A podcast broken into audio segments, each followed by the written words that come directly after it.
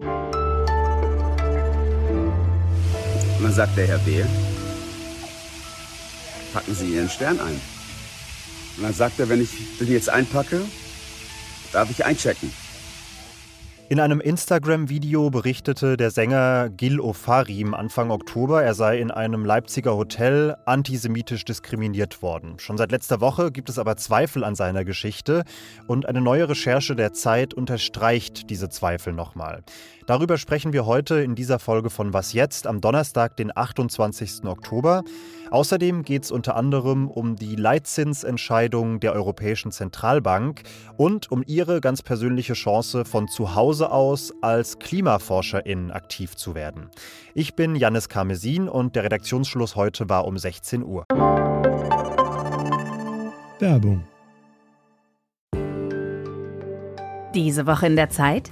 Die Bücher des Frühlings. 16 Seiten blühende Fantasie. Von gefährlichen Liebschaften, einer Flucht auf dem Mississippi und magische Erzählkunst.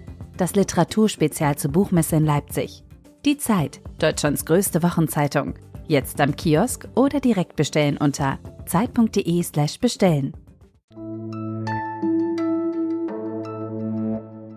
Wenn Menschen in Deutschland von Diskriminierungserfahrungen berichten, dann entspricht die Aufmerksamkeitsspanne der Öffentlichkeit normalerweise so einer, so einer Art steilen Parabel. Am Anfang viel Empörung, Solidaritätsbekundungen, so unmittelbar nach dem ersten Bericht. Aber nach wenigen Tagen spricht dann außerhalb von ein paar kleinen Twitter-Bubbles eigentlich kein Mensch mehr drüber. Im Fall von Gil Ofarim läuft das gerade etwas anders, denn noch mehrere Wochen nachdem er auf Instagram in einem Video über mutmaßlich antisemitische Diskriminierung berichtet hat in einem Leipziger Hotel, wird über diesen Fall gesprochen. Allerdings vor allem, weil sich die Zweifel häufen, dass sich die Geschichte tatsächlich so zugetragen hat, wie Ofarim das in diesem Video schildert. Ofarims Version geht so, ein Hotelmitarbeiter habe ihm gesagt, er dürfe erst dann einchecken, wenn er seine Kette mit Davidstern abnehme.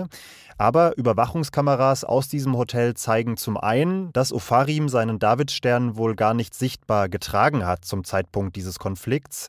Und jetzt haben die Ermittlungen einer Kanzlei auch noch ergeben, dass keine der umstehenden Personen in der Hotellobby Ofarims Version so bezeugen kann, wie er sie erzählt. Das hat Anne Hänig, die Leiterin unseres Leipziger Büros, in der aktuellen Ausgabe der Zeit aufgeschrieben. Sie hatte Einblick in diesen Ermittlungsbericht der Kanzlei und ich habe sie jetzt am Telefon. Hallo Anne. Hallo, grüß dich. Fass doch erstmal bitte kurz zusammen. Welche Version des Vorfalls erzählt denn dieser Ermittlungsbericht der Kanzlei? Also ganz wichtig zu sagen ist erstmal, es handelt sich nicht um den Bericht der Staatsanwaltschaft, die ermittelt in dem Fall, sondern die Ermittlungen der Staatsanwaltschaft laufen noch, die sind noch nicht abgeschlossen. Es gab aber zusätzlich zu diesen staatsanwaltschaftlichen Ermittlungen Ermittlungen, die das Hotel selbst in Auftrag gegeben hat. Und heraus kam in diesem Bericht, dass kein Zeuge die Version, die Gil Ofarim schildert, stützen kann. Also keiner gibt die Gespräche, die es in dieser Hotellobby gegeben haben soll, so wieder wie Gil Ofarim. Darüber hinaus wurde ein Videogutachten erstellt und dieser Gutachter kommt zu dem Schluss, dass Gil Ofarim mit an Sicherheit grenzender Wahrscheinlichkeit äh, seine Kette mit dem Davidstern weder bei der Ankunft vor dem Hotel sichtbar getragen hat, noch beim Betreten des, des Hotels, also der Lobby, noch an der Rezeption, noch beim Verlassen des Hotels. Und vielleicht noch zwei Sätze dazu, wie die Zeugen das Gespräch zwischen äh, Gil Ofarim und dem beschuldigten Rezeptionsmitarbeiter schildern. Ähm, ähm, laut dem Bericht soll äh, Gil Ofarim unzufrieden damit gewesen sein, dass andere Gäste, die hinter ihm in einer Schlange standen, einchecken durften bzw. ihre Zimmerkarten bekamen. Er habe sich dann beschwert darüber, habe angekündigt, dass er ein Video darüber drehen werde für Instagram, das viral gehen werde und keiner der Zeugen ähm, hat eine antisemitische Beschimpfung bemerkt. Ganz persönlich beschäftigt mich dieser Fall irgendwie sehr, weil ich im ersten Moment, als ich das Video sah, erstmal dem vermeintlichen Opfer geglaubt habe. Dazu neigen, glaube ich, viele Menschen. Auch weil wir ja wissen, dass antisemitische Vorfälle in Deutschland ein reales Problem sind, in vielen Fällen gut dokumentiert. Aber jetzt zeigt sich eben, dass man möglicherweise auch etwas leichtgläubig und vorschnell geurteilt hat. Wie gehst du denn mit dieser Ambivalenz um und empfindest du die ähnlich wie ich? Ich finde, wenn wir daraus etwas lernen, dann vielleicht, dass ähm, sozusagen eine, eine sehr frühe und lautstarke öffentlich vorgetragene Empörung, ohne die Gegenseite auch nur angehört zu haben, vielleicht wirklich fehl am Platz ist. Das ist ein schmaler Grad, ich weiß das, weil Opfer von Diskriminierungen in der Regel ähm, oder häufig die Erfahrung machen, dass ihnen nicht geglaubt wird. Und das ist natürlich traumatisch. Die meisten Menschen, die beruflich mit Diskriminierungsvorwürfen zu tun haben, also die beispielsweise in Antidiskriminierungsbüros arbeiten, die meisten dieser Menschen sagen, ähm, es kommt ganz selten vor, dass sich im Nachhinein herausstellt, die Diskriminierungsvorwürfe sind, haben, so, sind völlig äh, bar jeder, ähm, jeder, jeder Faktenlage, so, sondern meistens ist etwas dran. Und das ist schon wichtig zu wissen, finde ich. Und inwiefern das auch in diesem Fall gilt, das muss die Staatsanwaltschaft noch klären. Die Ermittlungen laufen weiter. Aber erstmal danke dir, Anne. In ihrem Sondierungspapier versprechen die Ampelparteien Investitionen in die Zukunft, aber woher die kommen sollen, ist noch offen und wird eine ganz zentrale Frage in den Koalitionsverhandlungen werden. Dirk Messner, Präsident des Umweltbundesamtes, hat heute schon mal einen Vorschlag gemacht. Seine Behörde hat die Subventionen und Steuerbegünstigungen in Deutschland untersucht auf ihre Klimaverträglichkeit. Und er sagt, da muss die Regierung wirklich ganz schnell ran. Weil wir wollen ja nicht die Umwelt schädigen, wir wollen Klimaschutz betreiben und jetzt müssen diese Systeme entsprechend umgebaut werden.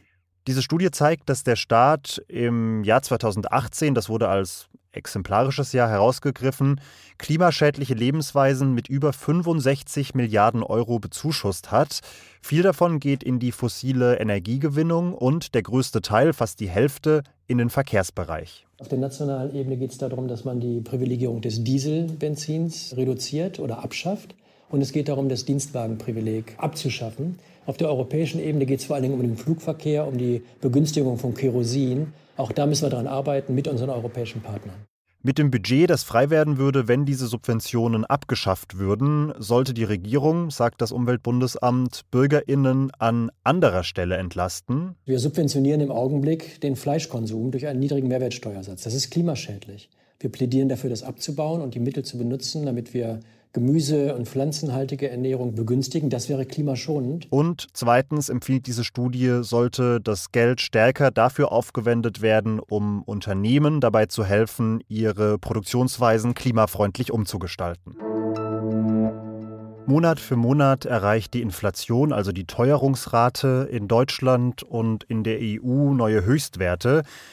Wir sind aktuell in Deutschland bei etwa 4,5 Prozent höheren Preisen als im Vorjahr, auf europäischer Ebene bei dreieinhalb. Inflation is rising, primarily because of the surge in energy prices die Chefin der Europäischen Zentralbank, Christine Lagarde, hat heute auf einer Pressekonferenz gesagt, das liege zum einen vor allem an den steigenden Energiepreisen, aber auch an Liefer- und Produktionsschwierigkeiten für viele Produkte. Denn wenn es irgendwo mangelt, die Nachfrage aber höher ist als das Angebot, dann treibt das natürlich die Preise.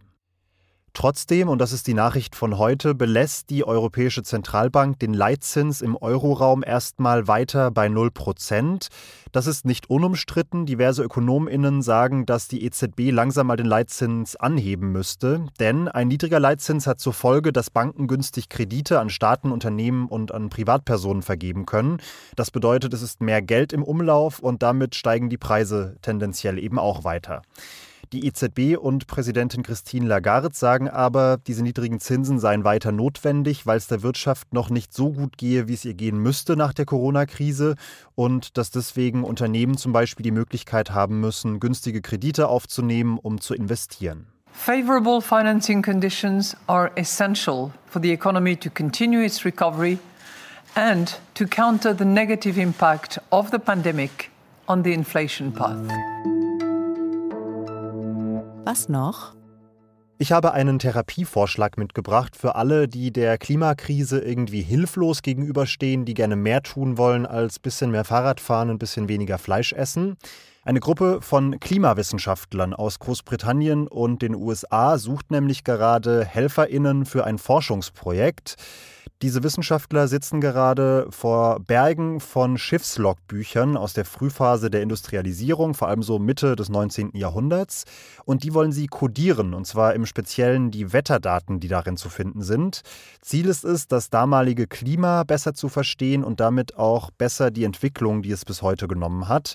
Sie müssen als Freiwillige, als Freiwilliger, falls Sie Lust haben, eigentlich eine relativ stumpfe Aufgabe erfüllen, nämlich Zahlenreihen von diesen Scans der Logbücher in ein digitales Formular übertragen.